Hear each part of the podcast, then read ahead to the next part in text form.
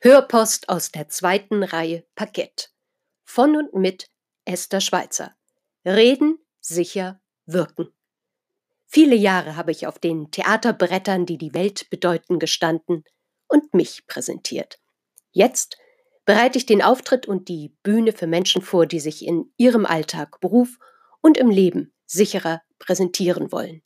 Ich freue mich, dass Sie mit dabei sind. Schön, dass Sie da sind. Die heutige Hörpostfolge 21. Nicht nur zur Weihnachtszeit. Rechtzeitige Planungen, Reden, Präsentieren, Vortragen. Ich komme eigentlich nie zu spät. Die anderen haben's bloß immer so eilig. Mit den Worten Marilyn Monroes möchte ich weder Ihnen noch mir in keiner Weise zu nahe treten. Jahreszeiten unabhängig verliert der eine oder andere Tipp in puncto Geschwindigkeit der Planungsvorbereitungen für eine Rede, Vortrag oder einen Auftritt, ob analog oder digital, nie seine Richtigkeit. Gibt es doch herausfordernde Zeiten und besondere Jahreszyklen, in denen eine besondere Art des inneren Verdrängungsmechanismus aktiviert wird. Dazu gehört aus meiner Erfahrung die Weihnachtszeit. Ehe ich mich versehe, schwupps, wer hätte das gedacht? Ach, das ist ja ein ganz unbekanntes Phänomen. In meiner Familie oder in meinem privaten Umfeld kann ich das eine oder andere noch auf den letzten Drücker hinbekommen. Wie sieht es jedoch in Ihrem und in meinem beruflichen Einflussbereich aus? Trägt im Dezember der Weihnachtsmann auch Maske oder bleibt er in Quarantäne am Nordpol? Ist es daher jetzt schon sinnvoll, sich über die Weihnachtszeit, ob im vertrauten Familien oder in Ihrem Kollegen und Mitarbeiter oder Mitarbeiterinnen Kreise Gedanken zu machen? Seien wir realistisch. Wird sich diese Zeit doch erheblich von den vorherigen unterscheiden. Da schadet eine sorgfältigere Planung unter der Berücksichtigung der allgegenwärtigen Pandemiegegenwart sicher nicht. Je größer die Distanz ist, desto größer darf Nähe sein.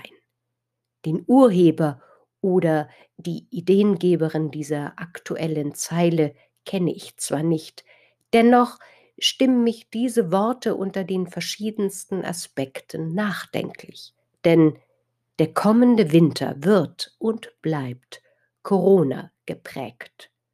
Somit stelle ich Ihnen und mir die folgenden Fragen. Erstens, wie halte ich meine diesjährige Weihnachtsrede oder schmeiße ich alles hin und lasse einfach alles ausfallen? Zweitens, welche alternativen Präsentationsformen für eine Redepräsentation oder Darbietung stehen mir eventuell zur Verfügung? Wie kann und will ich sicher wirken?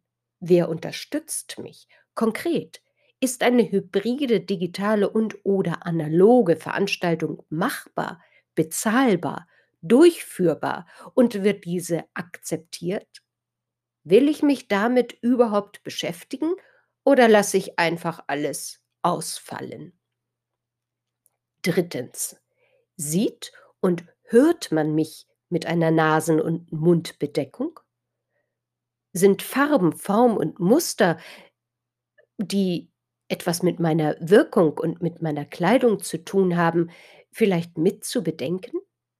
Welche Masken sind erlaubt und wenn ich mit einem Schallverstärker, sprich Mikrofon, auftrete, wie funktioniert die Verkabelung oder kann ich ohne Nasen- und Mundbedeckung meine Rede halten? Viertens. Wie sehen die Hygiene- und Abstandsregeln für die Weihnachtsfeier oder die anderen festlichen Aktivitäten aus? Besonders wenn neben mir noch andere Mitarbeiter und Kolleginnen oder mein Team etwas darbieten möchte oder ich sogar diesjährig den Hut der Moderatorin oder des Moderators aufhabe. Gewollt oder ungewollt kommt man sicher näher, spricht mit Gästen, Kunden, dem Chef oder bin sogar ich der Chef, die Chefin? Wie verhalte ich mich Corona-konform im Kreise meiner Mitarbeiterschaft? Ob auf der Vortragsbühne, davor, dahinter oder daneben? Ja, woran gelte es zu denken? Fünftens. Habe ich einen Plan B? Falle ich, aus welchem Grund auch immer aus, wer übernimmt was und wie?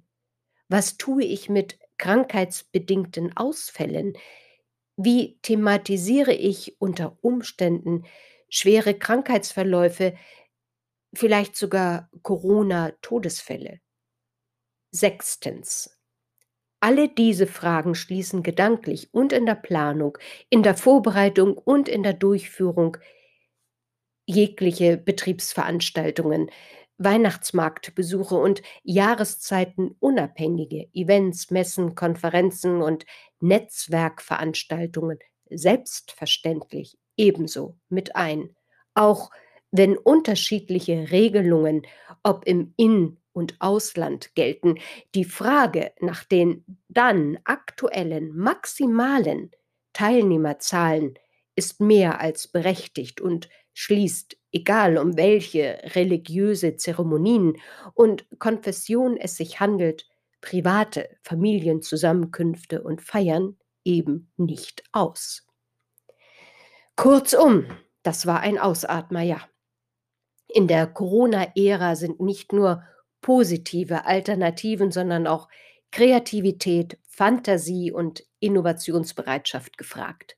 Eigenschaften, die auch schon 2019, 2018 oder 2017 die Akzeptanz für die vermeintliche Jahresendgeselligkeitspflichtveranstaltung vielleicht enorm verbessert hätten.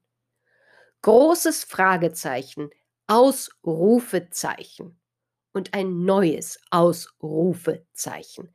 Machen Sie es anders. Gute Planung, beste Vorbereitung unterstützt nicht nur Sie. Bitte berücksichtigen Sie auch zeitig Ihre Übungs- und Probedurchläufe. Ihr Publikum dankt es Ihnen. Butter bei die Kekse. Einen erwischt es immer. Die Rede ist von der unvermeintlichen Rede auf der Weihnachtsfeier. Dazu mehr in der nächsten Hörpost. Ja, wir hören uns. Ich freue mich auf Sie. Ihre Esther Schweizer.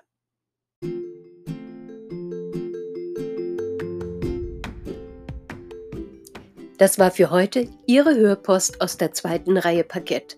Mit und von Esther Schweizer. Ja, ich freue mich auf Ihre Fragen, Hörpostvorschläge und wenn Sie mögen, lade ich Sie gerne für ein Interview oder Gespräch ein.